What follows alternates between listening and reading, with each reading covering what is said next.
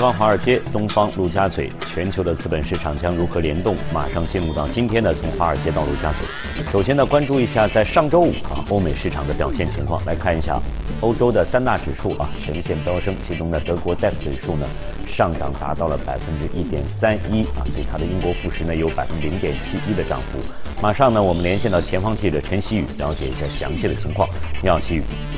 嗯，好的，主持人。尽管上周五欧洲股市全线收涨，但是仍然难以扭转一周以来的颓势。以一周涨跌幅来看，英国富时一百指数下跌了百分之一点八八，跌幅最大；德国 DAX 指数下跌百分之一点一二，跌幅次之；欧洲 STOXX 六百指数下跌百分之零点五二；法国帕克斯林指数下跌百分之零点五一，跌幅最小。上周五，德国十年期国债收益率升至日高，报负的百分之零点六五九，日内上涨了四个基点。稍早前有报道称，德国政府准备放弃预算平衡。以防止经济陷入衰退。针对外界关注的英国脱欧，德国财长肖尔茨表示，欧盟二十七国团结一致，并且为所有的脱欧可能性做好了准备。有序脱欧的最好且唯一方式，就是带着谈判好的协议脱欧。欧元对美元刷新八月二号以来的低点至一点一零八七，日内跌幅一度扩大到了百分之零点一八。有市场分析认为，欧洲央行九月或将降息二十个基点，并且开始购买一些新的资产。英国方面，财政大臣贾维德表示，还没有决定是否在十月三十一号前后公布预算，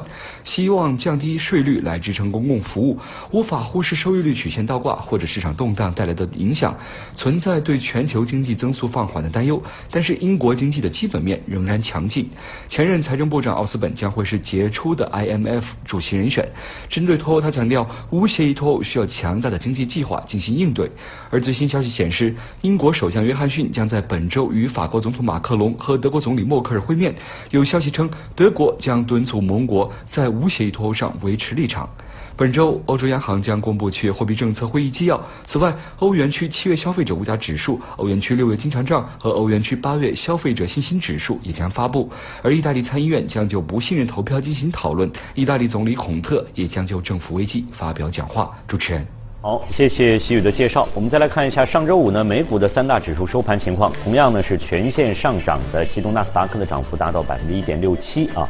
呃道琼斯呢是有百分之一点二的涨幅，标普五百的涨幅也达到了百分之一点四四。马上呢我们连线到前方记者葛贝尔，了解一下详细的情况。你好，葛贝尔。早上，主持人，美国两年期和十年期国债收益率倒挂所引发的关于美国经济衰退的担忧和辩论持续发酵。美国银行的统计数据显示，对衰退的担忧创下了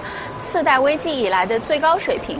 据报道呢，美国总统特朗普也是和摩根大通、美国银行和花旗银行的高管通了电话，希望了解美国经济的真实情况。对此，金融界向美国总统表示，总体来看，美国的消费市场情况依然健康，但是受到贸易摩擦等的不确定性影响，对于未来经济增速的预期。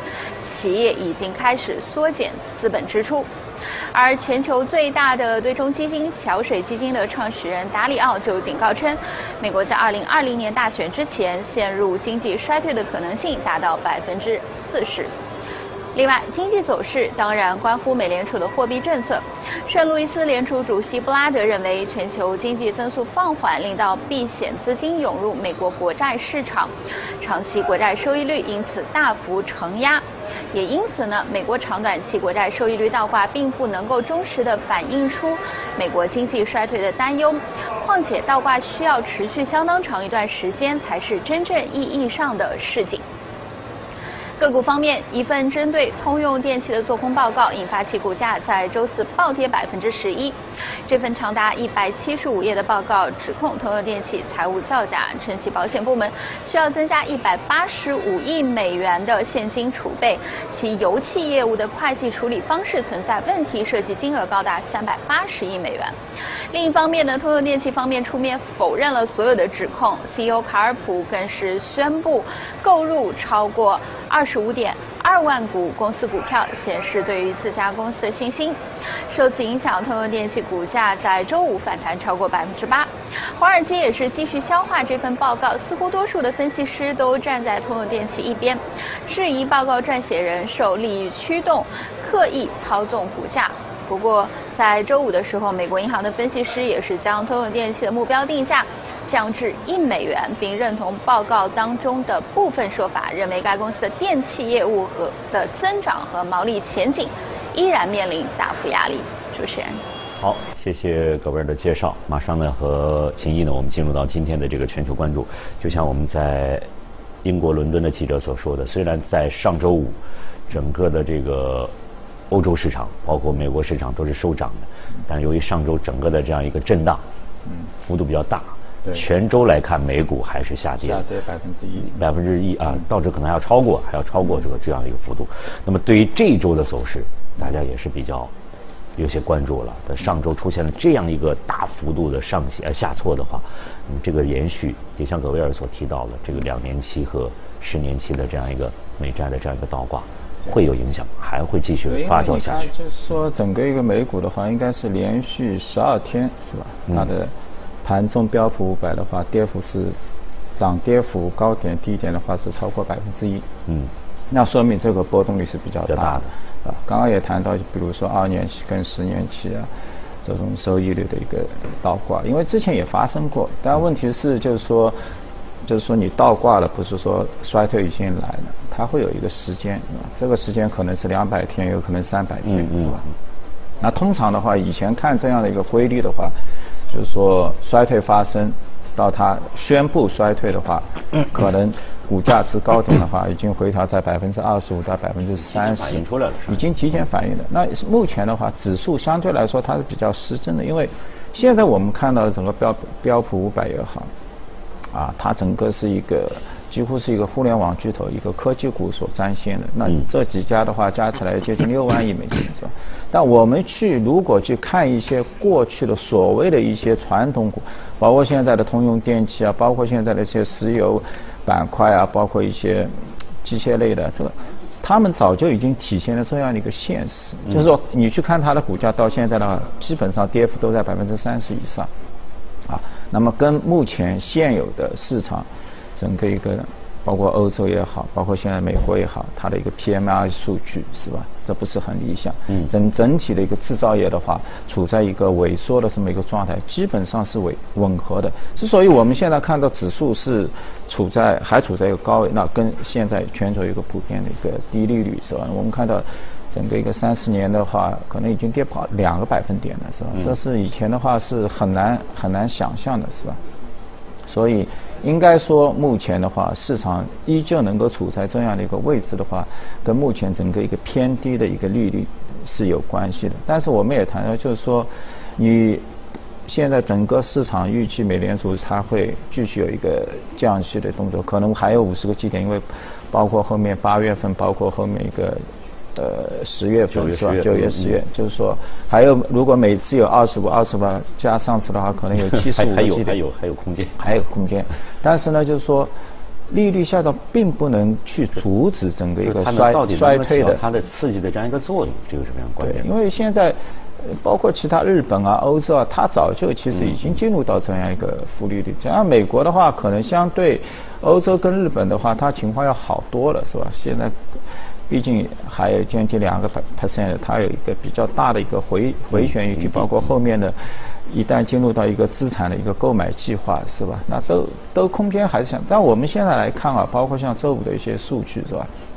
还是有些比较，比如说零售数据啊，嗯，零售数据的话，我看出来的话，七月的话是增长了百分之零点七啊，那这样一个的话是明显好于整个一个市场预期，所以我们看到上周的话，包括在美国上，我们中国的阿里巴巴也好，京东也好，包括唯品会，他们当周的涨幅的话，都已经超过百分之十，嗯。那说明的话，虽然在贸易贸易贸易上有一个不确定性，但是中国和美国的消费者依旧现在是中美这两个最大的经济体的一个消费者还是非常的强劲。阿里巴巴我看利润已经超过了四百七十亿人民币半年度，是吧？京东的话，季度销售的话几乎要达到一千五百亿啊。利润的话也有三十六个亿，包括唯品会的话，连续二十七个季度全部是一个盈利的啊。也达到了将近两百多亿的一个季度销售。像现在看到了一个沃尔玛，因为沃尔玛给给那个 Amazon 的话挤压的是相对来说比较大，但是你看沃尔玛的话，连续二十个季度它都处在一个利润的一个增幅的一个状态，同店的销售增比也在百分之三点五到百分之四之间，是吧？非常健康。我昨天看到沃尔玛的话。在我们中国的广东的话，准备还要五年之内要开一百家店，那说明他对中国的市场的话是极其乐观的，是吧？继续要大量的开这样的一个实体店，是吧？所以相对来说，我们看到呃这些零售股的话，因为市值都很大，沃尔玛都要三千多亿，阿里阿里的阿里巴巴都要四五千亿，是吧？这个整个一个板块的话还是比较健康。就相关的这些板块里面当中的一些个股，包括一些中概股，对于他们的这个。报表来讲，财报来讲，应该从目前来看还是比较乐观。对，而且都在盈利，尤其是中概股，就大家对互联网这些企业的话，上了一个规模之后，它也处在一定。因为想反观它现在 Uber 啊，或者 Lyft 啊，或者马上要像 WeWork 啊这些公司的话，增长很快。但是呢，目前还处在一个没有一个盈利的一个状态，是吧？所以这也是在考验大家投资的一些耐心。这个也应该算是算是在目前的这样一个市况之下一些亮点吧，应该是可以可以这么说。或者大家可能在在往后考虑的话，这个投资的这样一个方向的一个选择，我们对。还有呢，我就注意到的话，包括像周五的话，它有一个数据的话，就是整个一个建筑类啊，我们看到其实像今年开始美股的，虽然它的利率不断的一个下。降低，但是它的一个新屋的一个开工，是吧？它这些数据包括完工的一些数据，依旧不是很美好。就是说，那说明就是说，大量的一个 mortgage rate 这个抵押利率啊、房贷利率下降之后，并没有导致新生代他去马上去转化成一个去购买一个新房，而是在旧房体系，就是二手房之内不断的一个倒腾，是吧？但是从七月份开出一个数据的话，它一个建筑的一个许可的话是一百三十三点八万套，这样的一个数据的话，它 MOM 就是环比增幅的话达到八个点，那这是一个相对来说比较好的一个数据，就是看它，因为这建筑的话也是跟整个一个。呃，后面那个包括基建啊、capital goods 啊，都是密切相关的。那这个指标如果能够指好的话，那么一些链条上的一些环节应该是也也也可以往上往上。对，因为整体我们去看今年美股，它一个板块，我们整个一个标普五百，整个一个市值达到九千亿美金左右的，它的一个 REITs 就是一个地产信托，其实整个一个板块的话，它是上涨了百分之二十，仅次于信息板块的百分之二十四，是吧？当然，这一个的话，因为相对来说收益比较固定，REITs 是吧？那。一旦利率下降，因为他们本身这个 business model 的话，都会有一些杠杆或者银行的一些贷款，那么整体一个利率下降的话，对他们是相对来说是比较有利。也就是说，大家其实，在向上周呢，其实这个有关这个美债倒挂有可能会产生这样一个影响或者一个结果的话，大家关注的比较多一些，市场做出了比较大的这样一个反应。但是呢，也有一些观点认为呢，这个也并不一定是照照此前的这样一个规律，今年就因为还是有一些特殊性的，比如刚才秦。也介绍了，实际上还有很多的数据还是表现比较不错的，嗯，甚至是有可能是是挺亮的这样一个一些数据的这样一个出现，对，所以到底对这个市场将来会会怎么一个预期，嗯。这个现在都都。这很难很难去判断。对，大家现在在想，后来三百天或者几百天以后，现在没有 recession。它它有过先例，它一个对，但是也有过没有出现的。但我觉得现在有一个大家去要关注的一个就就是我们现在在谈五 G 或者去谈 AI，这些不是空洞的，它是实实在在的。就是以前是我们大量的是跟 consumer 跟消费者是挂钩，但是现在的话，这些终端级的应用都要用到企业级，就是说它过来改变什么？它过来是改变这些工业体系。就是这是一个最庞大，我包包括看到腾讯的话，它也设立了自己的一个企业部，是吧？他可能认为到最后的话，这些最先端阶段，所以现在市场真的是是是挺微妙，挺微妙的。但是但是还有一点，我们可能今天也要关注，要秦毅给我们解读一下，就是马上要举行的这个杰克逊霍尔的这样一个。央行的这样一个年会，嗯，鲍威尔有可能发表讲话。我们记得鲍威尔上次在这个这个降息的讲话过程当中，他的讲话一个模棱两可，有可能降也不一定是进入降息通道，马上给市场带来影响。嗯，那么在这样一个讲话关关键点的话，会不会又会对市场产生一些影响在这方面？对，我觉得话应该是对他最大的干扰的话是来自于世界其他国家，因为的确他美国看到了他自己的一个情况的话是比较良好，没有促使他连续的要进行降息。但是从欧洲或者从其他本传过来的这些 PM PMI 的数据，这些建筑的一块，都到一个历史的一个基本上回到都是在零八年金融危机的一个低点。嗯那这让他会有有所抵触，是吧？包包括在美股。去年到了零八年十二月份，是吧？我觉得它对它产生更大的影响是来自于股股市上的一些变动，嗯是吧？促使它 OK 要认真的考虑，因为如果这个时候的话，因为市场已经下跌了超过百分之十或者十五了，它还没有做出一个举措的话，是吧？那到了后面的话，我觉得依然它还会是会受到一个交易市场，所以所以这周的这个市场的影响，啊这周市场的这样一个走势走向，也极有可能对他的这样的在这个二十三号的这个讲话会产生一些比较大的影响。对，我们还要关注到就是一个通胀的一个，因为通胀不可能永远这么低，是吧？因为这已经维持了很长的一个时间点了，是吧？其实我们可以看到大量的一些商品的一些价格的话，几乎很多也都是在蠢蠢欲动，是吧？所以一旦这样的一个数据恢复到它的 PCE 或者恢复到它两个点的话，那它的整个一个降息不断降息的一个动作是会嗯遏制其实我们看到周五的话，其实银行股已经在百分之二到百分之三的一个增幅了，就是对整整个一条收益率曲线，因为原来过度的平缓，但是到了周五的话，只是二年期稍微有些回调，十年期收益率往上涨，那么银行股已经其已经在反映这样的一个因素，就是说这也不可能是一个非常长久或者持续的一个所以，所以现在市场真的是有很多的不确定性，大家慢慢的看吧，慢慢观察吧。好，好，那我们抓紧时间，马上来看一下今天的这样一个美股放大镜。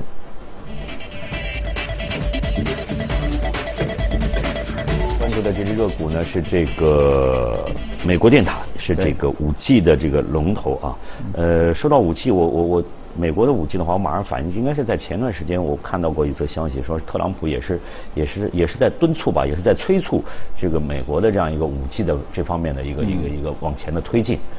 它可能相对来讲，它可能现在是比较缓慢一些。对，到二零一九年的话，应该只有三十多万用户，嗯嗯是吧？然后的话，可能要需要三年的时间，可能最终到一点七亿左右的一个用户。就是说，我们以前去看二级、三级、四级，或者到现在的一个五级，每一个级代表的一个年限都大概都在二十年左右，嗯是吧？嗯所以这个 AMT 的话，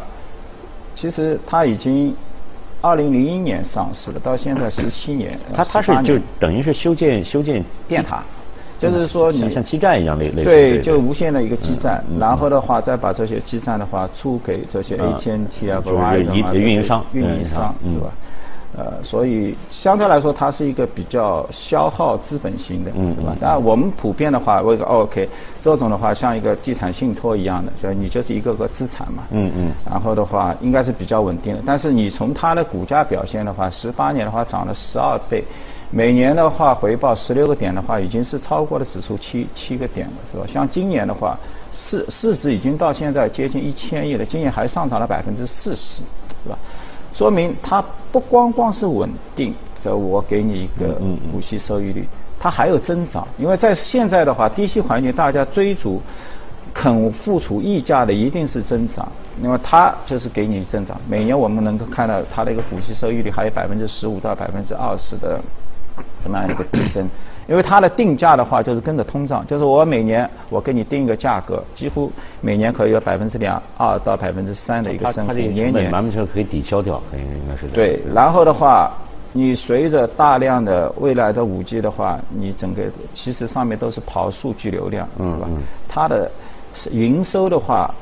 在上面基站上再多铺，相对的它它收入能够递增，而且这个每一年的这个营收还有百分之二到百分之三，但它的一个 cost 是相对来说是比较固定的。测算的话嗯，它每一个基站点的话，一年就算在美国成本很高。一千二到一千五百美金维护费已经绰绰有余，到海外市场的话就五百到八百美金，所以你现在看它的这个租金收入啊，全年大概在七十二亿美金左右，是吧？它的以比它一个利润率要将近百分之六十几、六十五左右，是吧？是一个非常高的，几乎就是拿过来钱，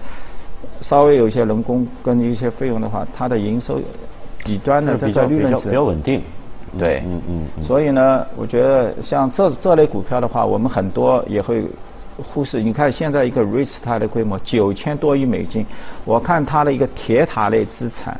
包括因为还有另外三家，它是一千亿，还有一家五百亿，还有一家两家加起来的话，大家一一千八百亿，占到整个一个地产信托业接近百分之二十的一个，而且今年的一个涨幅都非常好，因为大家。可以预想到后面整体一个五 G 上来之后，还是租用它的对对嗯，而且四 G 还要在它上面跑，就是它既跑四 G 也跑五 G，所有的流量都都都它它享用，然后的话价格还有一定的一个递升。嗯加上我们刚刚也看到一个年数的话，基本上就是一代的话都大概都要在十五年到二十年之间，所以它的营收是非常非常也就是说，虽然虽然看着就是说，虽然他看着哈，可能对他来讲，哎，并不是特别的这样一个像这些现代科技公司这么这么哎吸引力非常这么强啊但是它给你带来的收益是相当的这样一个稳定、可能你看持续的。对哎，Equus 也是一家 REITs，但是它它是做的那个数据中心，就是建造大量的一个数据中心，然后嗯给这些互联网公司。其实这些它市值也做得非常大，增长也非常喜。好，那今天呢，非常感谢秦毅呢，就相关的这样一些呃话题呢，给我们做的解读和分析。现在是北京时间的七点五十五分，那以上呢是我们今天呢从华尔街到陆家嘴这里正在直播的财经早班车。